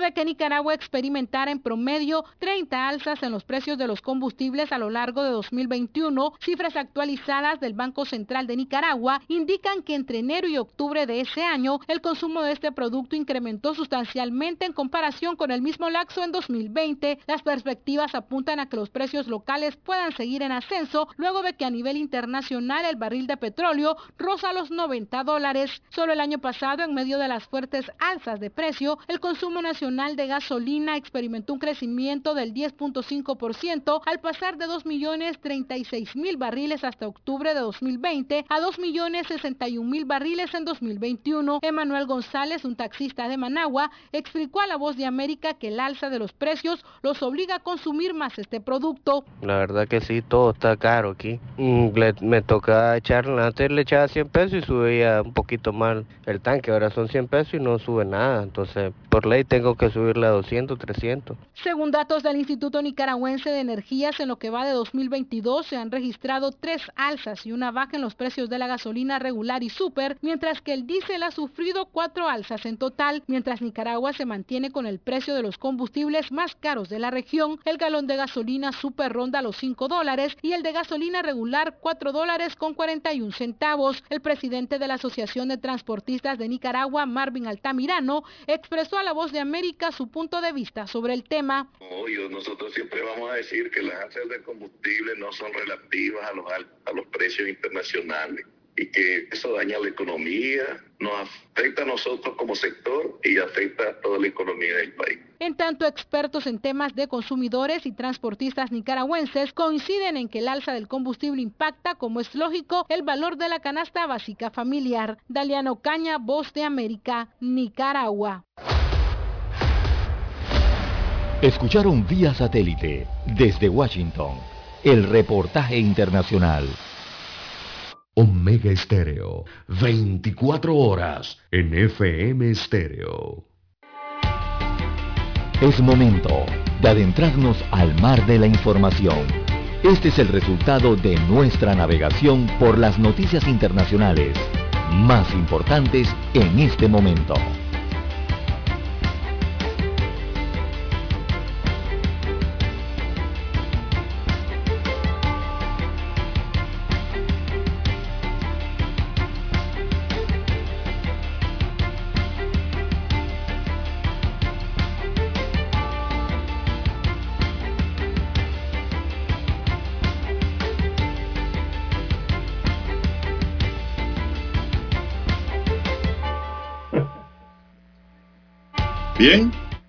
Exacta son las 6:49 minutos. El presidente de la República Dominicana, Luis Abinader, dio inicio ayer domingo a los trabajos de construcción de la nueva verja en la frontera con Haití, una obra con la que se pretende controlar la migración irregular, el contrabando y el robo. La verja abarcará 160 kilómetros y contará con un amplio dispositivo tecnológico según los detalles ofrecidos en el acto de celebración en las proximidades del río Masacre, en la frontera de Jabón, y en el que Abinader estuvo acompañado de la cúpula militar y representantes de diversos partidos políticos. La primera etapa son de 54 kilómetros de hormigón armado, supondrá una inversión de 1.750 millones de pesos, o sea, unos 30.7 millones de dólares, y estará lista entre 7 y 9 meses. Apostamos por una verja inteligente en la frontera, una verja que beneficiará a ambos países porque permitirá controlar de forma mucho más eficiente el comercio bilateral, regular los flujos migratorios para combatir hacia las mafias con personas, hacer frente al narcotráfico y a la venta ilegal de armas, precisó Abinader tras recordar la grave crisis que atraviesa Haití.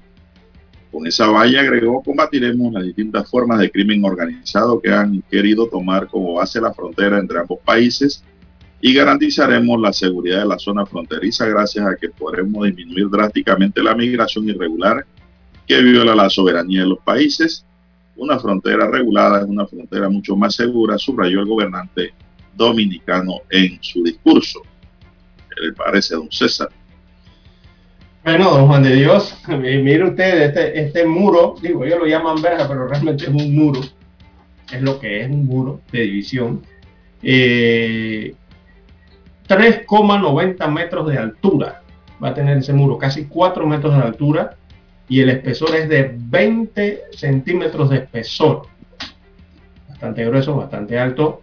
Así que le van a añadir a ese muro a lo largo de la construcción 70 torres de vigilancia. Habrá 70 atalayares allí donde podrán vigilar si se saltan o no el muro. Y también Eso lo van a vigilar con drones. Torres de control también así como 41 puertas para patrullaje, va a tener el muro, 41 entradas para patrullaje. Eh, don Juan de Dios, bueno, están levantando un muro entre un... Esto es una isla, ¿no? Recordemos que es la española eh, y esta isla la comparten dos países. La comparte hacia el occidente, la comparte Haití, la República de Haití, y hacia el oriente entonces está la República Dominicana dentro de la misma isla, ¿no? Eh, por eso viene la división, entonces hablan de división allí con este muro. Un país que realmente presenta eh, eh, el estado más crítico, más grave en el continente, los Juan de Dios, en, todos los medidores donde usted lo busque, social, económico, político, todo este es urgencia en Haití. Es una crisis social enorme que tiene este país caribeño, occidental, en esta isla, comparado entonces con lo que está del otro lado, hacia el oriente en la isla, que es República Dominicana, un país eh, democrático, eh, que avance económico, eh, tiene menos problemas sociales. Bueno, una combinación, un mix que hay dentro de esa isla, la española, que ahora lo pretenden dividir a través, digo, más allá de la frontera común, pero a través físicamente ya de un muro.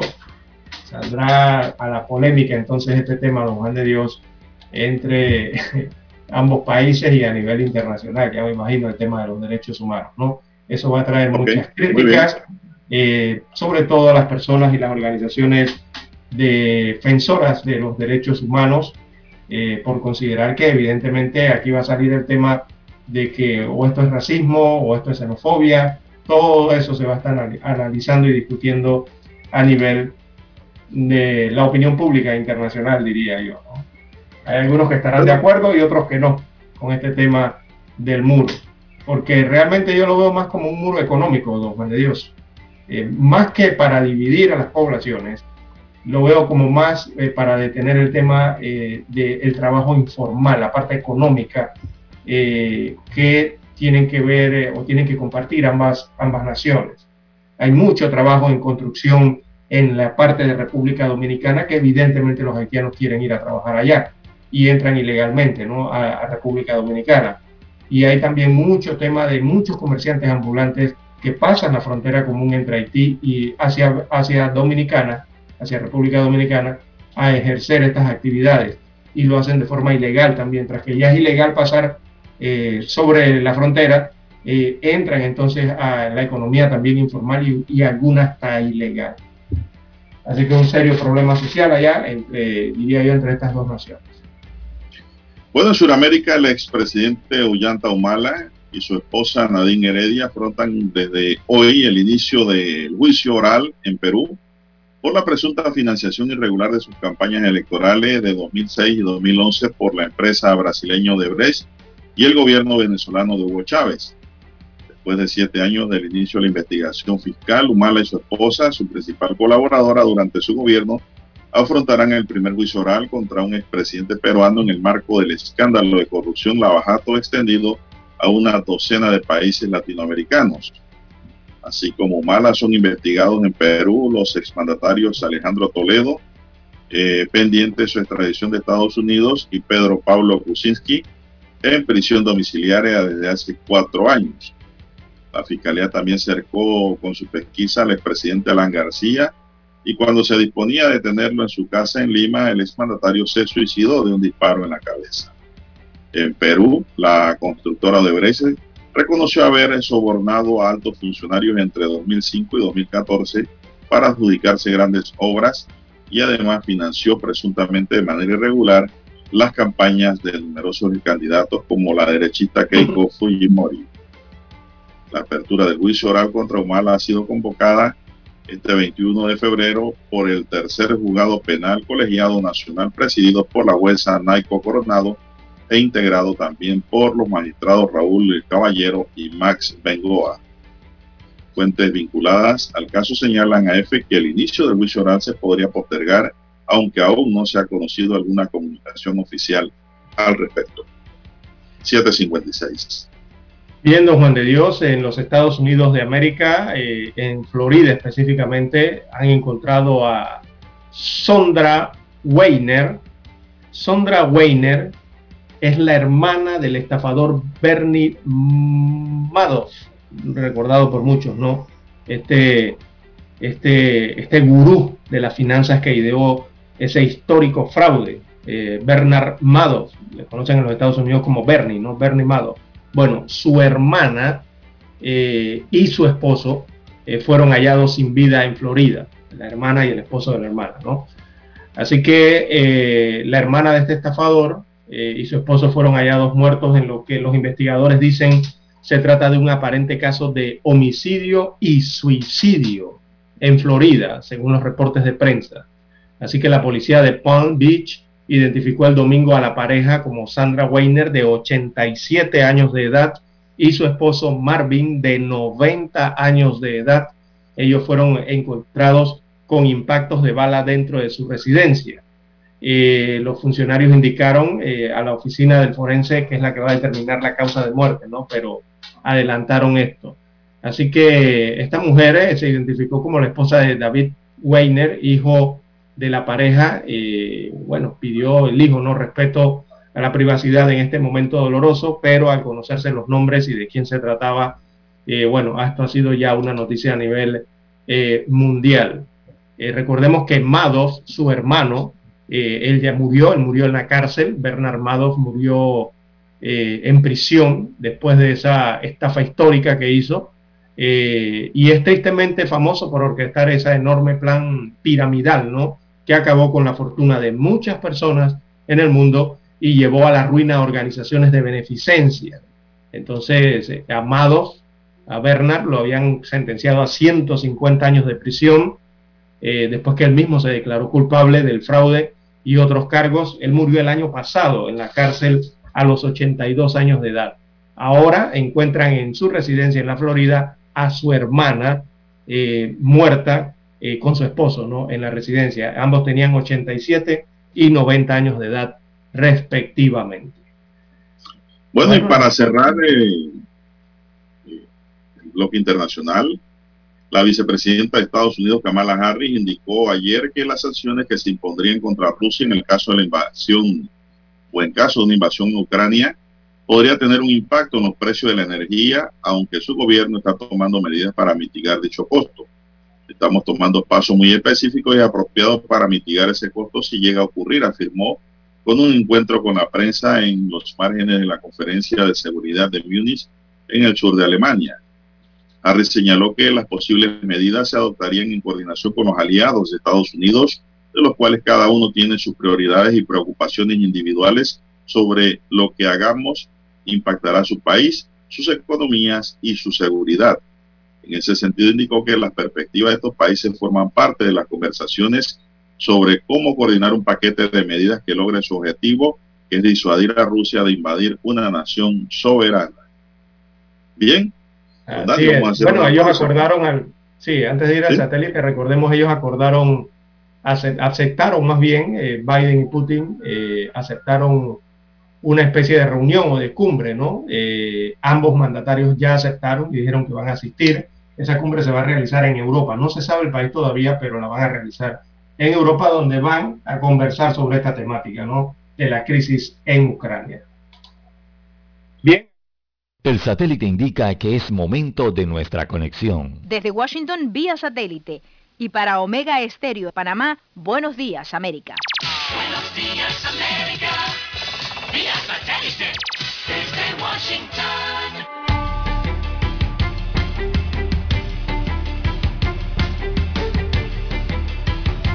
Desde Washington les informa Henry Llanos.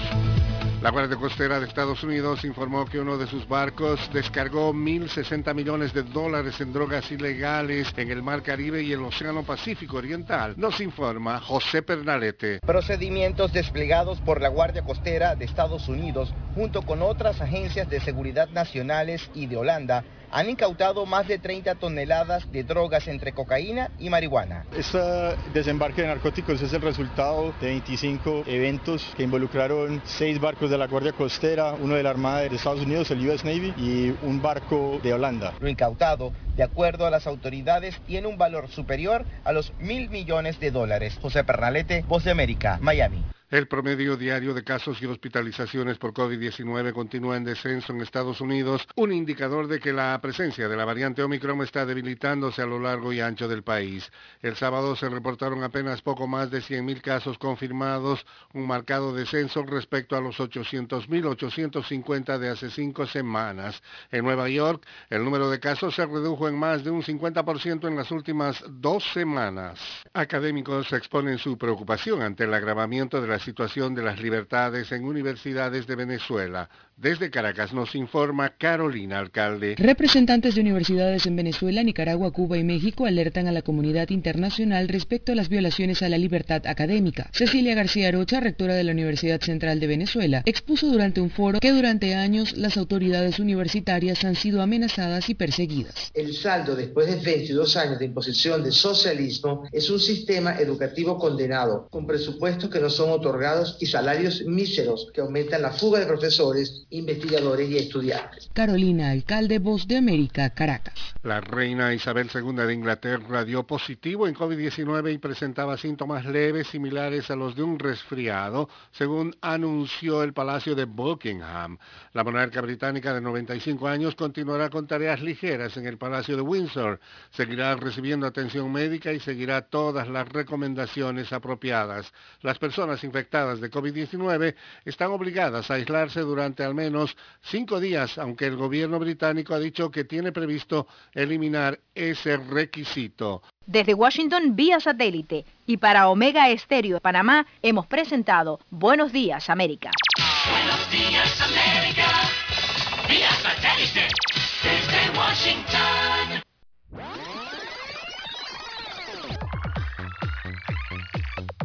Omega Stereo tiene una nueva app. Descárgala en Play Store y App Store totalmente gratis. Escucha Omega Stereo las 24 horas donde estés con nuestra aplicación 100% renovada.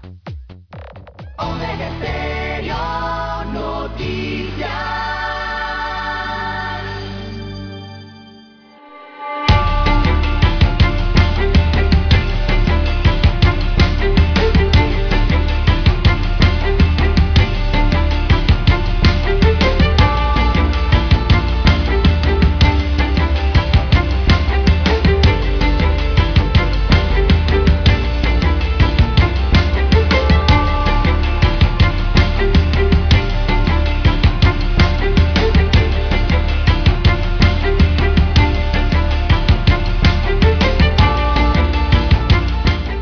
Bien, amigos oyentes, eh, tenemos las 7.4, 7.4 minutos eh, de la mañana en todo el territorio nacional. Bueno, habrá sanciones para colegios que retengan boletines a estudiantes cuyos padres mantengan salarios pendientes. Atención. Así que los centros de educación particular no podrán suspender el acceso a las clases a ningún niño, niña o adolescente cuyos padres mantengan saldos pendientes. Esto de acuerdo a lo establecido en la ley 285 del 15 de febrero del año 2022, que crea el sistema de garantías y protección integral de los derechos de la niñez y la adolescencia. El artículo 222 de la citada ley indica que el director de un centro educativo particular u oficial que por cualquier motivo retenga boletines, créditos académicos o impida el ingreso a clases o el acceso a asignaciones escolares a un niño, niña o adolescente, será sancionado por el Ministerio de Educación con multa de 500 a 1000 dólares. También señala esta normativa que al finalizar el año escolar los colegios particulares emitirán una certificación en la que consten los datos generales del educando, el grado cursado y el promedio final obtenido. Este es el documento provisional válido para que el estudiante pueda ser matriculado en otro centro educativo del país hasta que sea cancelada la deuda pendiente en el centro educativo y pueda entonces solicitar los créditos oficiales correspondientes. Bien, el próximo lunes eh, comienza el calendario escolar 2022, recordemos con el retorno de los docentes a las escuelas para cumplir con la semana de organización escolar. Así que las clases comienzan el 7 de marzo ya para los muchachos. Para el año 2022, el Ministerio de Educación, veamos, llenó 3.061 posiciones de concursos de nombramientos de docentes. La operación Escuelas 22 o 2022 cuenta con 73.47% de avance de mejoras en los centros escolares, según un comunicado eh, de el Ministerio de Educación. Así que unos 783.374 alumnos deben retomar o retornar a clases presenciales el próximo 7 de marzo. Bueno, esta es la nueva ley, la ley 15 de febrero del 2022, que establece que los colegios no pueden retener eh, los boletines de los estudiantes que cuyos padres no eh, hayan cancelado entonces eh, las mensualidades o parte de la matrícula y mantengan saldos pendientes. Destaca esta ley que por saldos pendientes entonces no se puede retener ese documento del boletín y que se puede emitir una certificación eh, en la cual se establecen los datos oficiales del alumno y sus notas del año escolar. Esto con el sentido de que pueda ser matriculado, si así lo desean los padres, cambiar de colegio el estudiante en otro centro educativo. Y creo que por allí viene el sentir de esta normativa, amigos oyentes, porque ahí es donde está el problema. Que si de las escuelas privadas eh, usted no ha cancelado en la totalidad del año, ellos eh, no envían la documentación al Ministerio de Educación para el cambio de colegio. ¿Por qué? Por el simple hecho de que, bueno, usted le hace falta una mensualidad o dejó de pagar alguna actividad escolar o algún suministro, algo que haya dado la escuela, ¿verdad? Y eso genera un gran problema al final porque los niños no pueden ser matriculados en otros colegios. Ya esta historia le ha ocurrido principalmente al Ministerio de Educación, a sabiendas que producto de la pandemia del COVID-19, muchos padres de familia decidieron sacar de, escuelas privadas a sus hijos y matricularlos en centros educativos públicos. Pero el detalle está en que para hacer eso, eh, las escuelas privadas, bueno, tienen que enviar la documentación a una secretaría o algo por el estilo, un comité o una oficina en específico en el Ministerio de Educación, autorizando que el niño pueda ser matriculado prácticamente en el colegio público. Si eso no ocurría, por el hecho de que no has cancelado eh, alguna obligación con la escuela particular, entonces tu hijo no era matriculado en las escuelas públicas, hasta tanto usted no cancelara eh, lo que le adeudaba a eh, las escuelas privadas. eso administrativamente es un gran problema, ¿verdad? Para el Ministerio de Educación, porque al final, eh, al inicio del año escolar, entonces tenían que estar corriendo de urgencia para ver cómo matriculaban a niños que todavía le seguían llegando eh, para el siguiente año escolar. Bueno, eh, esta ley le establece que ya eso no debe ser así, así que estará vigente a partir de este año ese tipo de normativas que al final van en detrimento de la educación de los niños, de los muchachos. Diría yo que en detrimento del derecho de la educación del niño. Recordemos que los niños y niñas también tienen sus derechos humanos. Bien, las 7.10, 7.10 minutos eh, de la mañana en todo el territorio nacional. Hacemos la pausa y retornamos.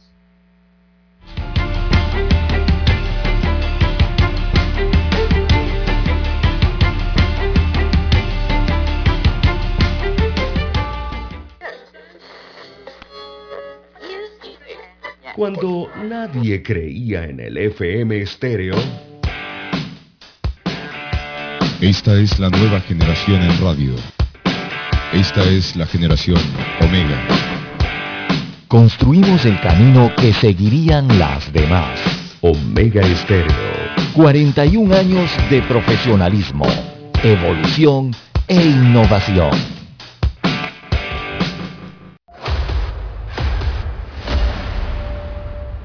Desde los estudios de Omega Estéreo, establecemos contacto vía satélite con la voz de América. Desde Washington, presentamos el reportaje internacional.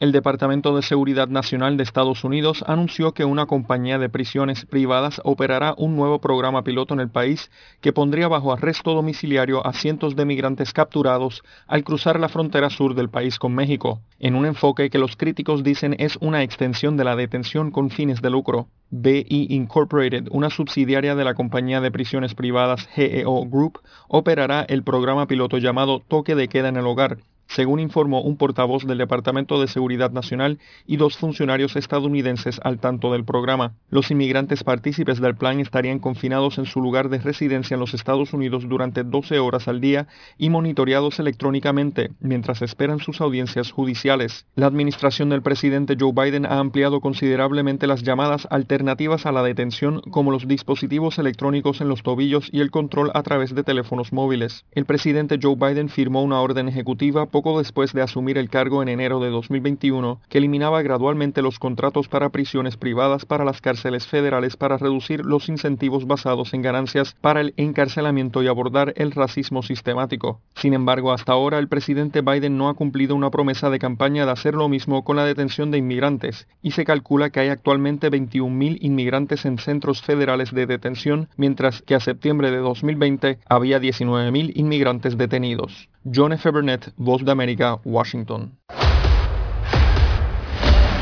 Escucharon vía satélite desde Washington el reportaje internacional. 7.30 AM.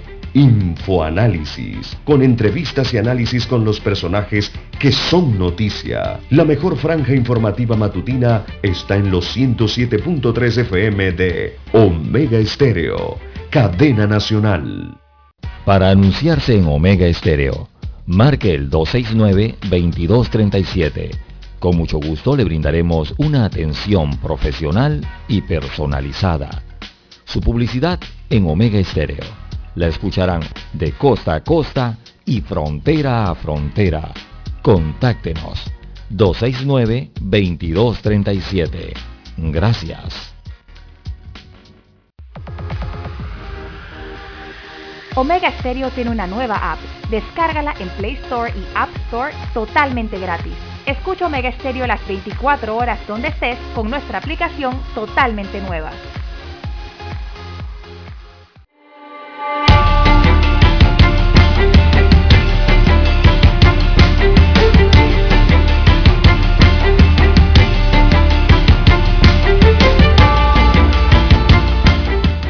Bien, amigos oyentes, las 7.14, 7.14 minutos de la mañana en todo el territorio nacional. Bien, eh, la Comisión de la Mujer, la Niñez, la Juventud y la Familia de la Asamblea Nacional eh, adelanta que el próximo martes eh, allí se propondrá la creación de una subcomisión con el fin de investigar los supuestos casos de esterilización forzosa a mujeres indígenas en la provincia de Bocas del Toro. Así que la diputada presidente o diputado presidente de esta instancia, que es eh, Zulay Rodríguez, indicó que en consenso con los diputados de la comisión se determinará la creación de esta subcomisión de trabajo para investigar estos supuestos casos de esterilización de mujeres indígenas sin su consentimiento, del que hoy la comisión solo cuenta con un informe con testimonios de mujeres que han sido víctimas. Eh, si nosotros no haríamos esa investigación, ¿quién más la haría? Bueno, eso ni se pregunta, eso lo tiene que hacer el Ministerio Público, estimada diputada. Si ya hay una denuncia presentada ante el Ministerio Público y si no la han presentado, eh, preséntelo usted, ¿verdad? Con lo que tiene entre sus eh, manos allí en el escritorio en la Comisión de la Mujer, la Niñez y la Juventud. Así que estas denuncias, según Zulay, surgieron cuando una subcomisión de la mujer, eh, encabezada por la diputada suplente Walkiria Chandler, fue a la comunidad de Charco La Pava, eso queda en Bocas del Toro, a atender las denuncias por un brote de lesmaniasis en esta comunidad que estaba afectando principalmente a menores de edad y estas mujeres aprovecharon para exponer estas denuncias de que estaban siendo esterilizadas sin su consentimiento. Eh, Chandler, la diputada suplente, asegura que desde el 26 de octubre del año 2021, la Comisión de la Mujer, la Niñez, la Juventud y la Familia de la Asamblea giró notas al entonces ministro de Salud Luis Francisco Sucre para presentarle el informe que elaboraron con testimonios de mujeres indígenas de Bocas del Toro que supuestamente esterilizaron sin su consentimiento. Sin embargo, la ministra de Salud encargada, Ivette Berríos, eh, dijo que el Ministerio de Salud no ha recibido ninguna denuncia de esterilización forzosa. El Ministerio de Salud anunció el pasado viernes 18 de febrero la apertura de una investigación relacionada con estos supuestos procedimientos quirúrgicos de salpingectomía en instalaciones de salud en el interior de la República. Así que así avanza entonces este tema eh, de las esterilizaciones eh, forzadas eh, supuestamente en mujeres indígenas en la región occidental del país. ahora, esta semana se propondrá entonces crear otra subcomisión en este caso en la Asamblea Nacional, para investigar estas denuncias de supuesta esterilización a mujeres indígenas. Es que así, es que así también comenzaron eh, las investigaciones y las giras y, todo lo que se ha encontrado respecto al tema de la lesmaniasis. Iniciaron, iniciaron así con denuncias de los propios pobladores en estas comunidades, sobre todo en la comarca de y en la, en, la provincia de Bocas del Toro, donde se presenta esa afección de lesmaniasis, ¿no? Y allí mismo se ha aprovechado entonces ahora para eh, este tipo de denuncias. La comunidad lo ha hecho así, ya que han llegado las autoridades, que ese es el otro problema, que son áreas de muy difícil acceso, eh, en las que eh, muy pocos son visitados, muy pocas veces la verdad, por autoridades en esos puntos del país. Bien, esperemos a ver cómo avanza entonces esta investigación, tanto por el Ministerio Público como por la Defensoría del Pueblo, donde tienen otra denuncia sobre este mismo caso, eh, también por parte de la Asamblea Nacional y las otras instancias, tanto del Ministerio de Salud, que ya está investigando al respecto. Hay que ver si hay que revisar entonces aquí el tema de las salpingectomías eh, año por año, diría yo, eh, porque aparentemente esto no es reciente de hace un año o dos años. Eh, pareciera que esto ya lleva varios años atrás. Entonces hay que revisar todos esos informes, todos esos archivos de cómo se llevaron adelante estas operaciones y si realmente fueron sin el consentimiento de las mujeres. Esa es la gran problemática allí. Recordemos que ahí hay que respetar derechos humanos, derechos de la mujer, en cuanto al tema eh, de la vida incluso, ¿no? Eh, bien, las 6, perdón, 7.19, 7.19 minutos de la mañana en todo el territorio nacional. Es que este es un tema de que tiene que tener el consentimiento de la mujer, amigos oyentes. O sea, ella tiene que ser explicada, documentada eh, correctamente eh, para poder que tome una decisión al respecto del estatus que le está dando clínicamente eh, el centro donde se está atendiendo, ¿verdad?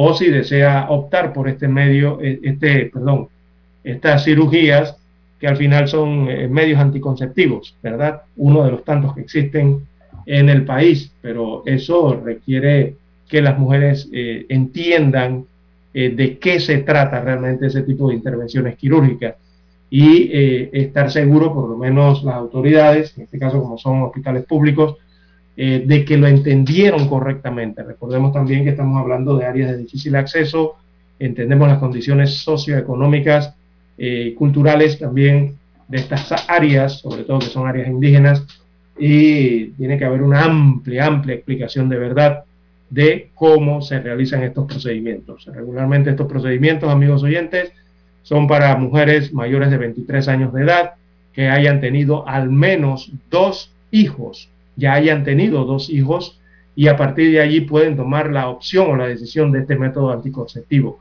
Pero claro, eh, voluntariamente, ¿no? Esto no es de que se los van a imponer y de que van a hacer la operación porque lo considera así el médico. No, no, no, no. Esto requiere del consentimiento del paciente y de un consentimiento informado de verdad. Bien, las 7.21 minutos eh, de la mañana en todo el territorio nacional. Bueno, respecto a este tema, dice el ministerio que eh, aquí en las redes que ellos eh, que no están haciendo las operaciones. Digo, quizás no las están haciendo en los últimos meses o durante esta temporada de pandemia, porque evidentemente muchos tipos de operaciones electivas y de otro tipo fueron suspendidas debido a la pandemia. Los hospitales estaban atendiendo la masa crítica que había de pacientes por COVID-19 y estaban utilizando el personal para eso casi durante estos dos años. Eh, muchas operaciones no se estaban realizando. Eh, y sí, estas salpingectomías, hay, hay un proyecto, hay programas dentro del MINSA, incluso de la Caja del Seguro Social, que llevan adelante estos proyectos, ¿no?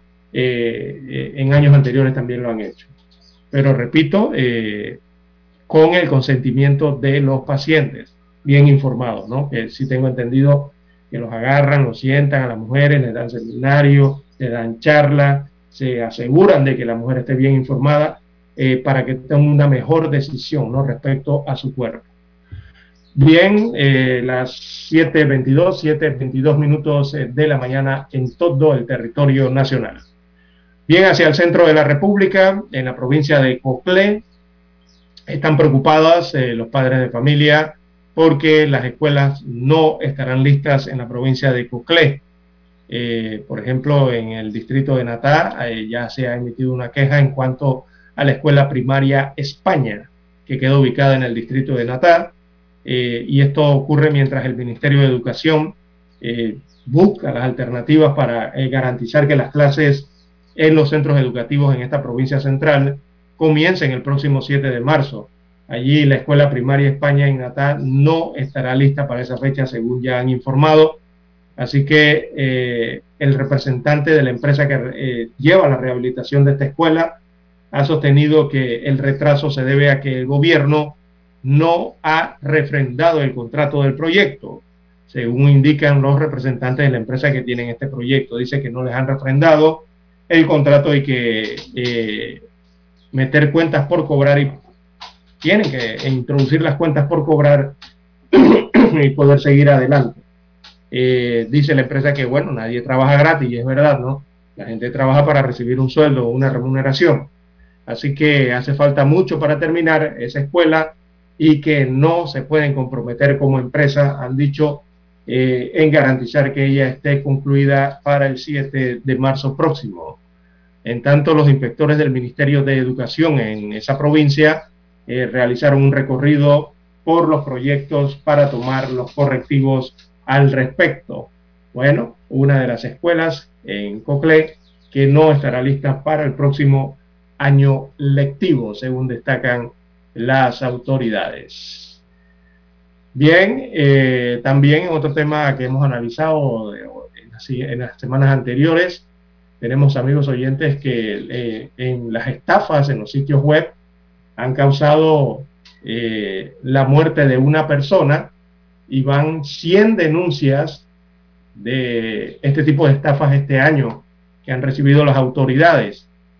Así que las estadísticas que envía la Dirección de Investigación Judicial de la DIJ, veamos, eh, eh, esto está informando entonces que eh, en el transcurso de los últimos 12 meses una persona falleció y se han reportado aproximadamente un centenar de denuncias por estafas a través de las páginas web, los sitios electrónicos.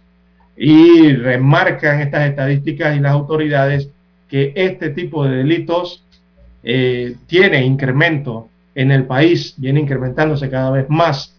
Así que las ofertas tentadoras están allí en las páginas y los sitios web y lastimosamente esto hace que las personas, sobre todo los ciudadanos incautos, caigan en esa trampa y lastimosamente pierdan su dinero y lo que es peor aún, ponen en riesgo su vida y como ya dicen las autoridades, una persona ha perdido la vida producto de esta situación.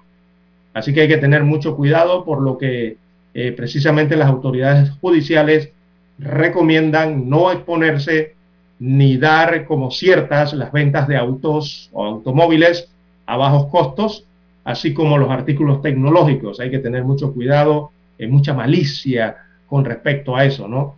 Eh, en el informe, eh, con las estadísticas, eh, hay, una señal, hay unas recomendaciones que hace el funcionario de la DIJ, José Valdés. Él es de la policía de la DIJ, ¿no?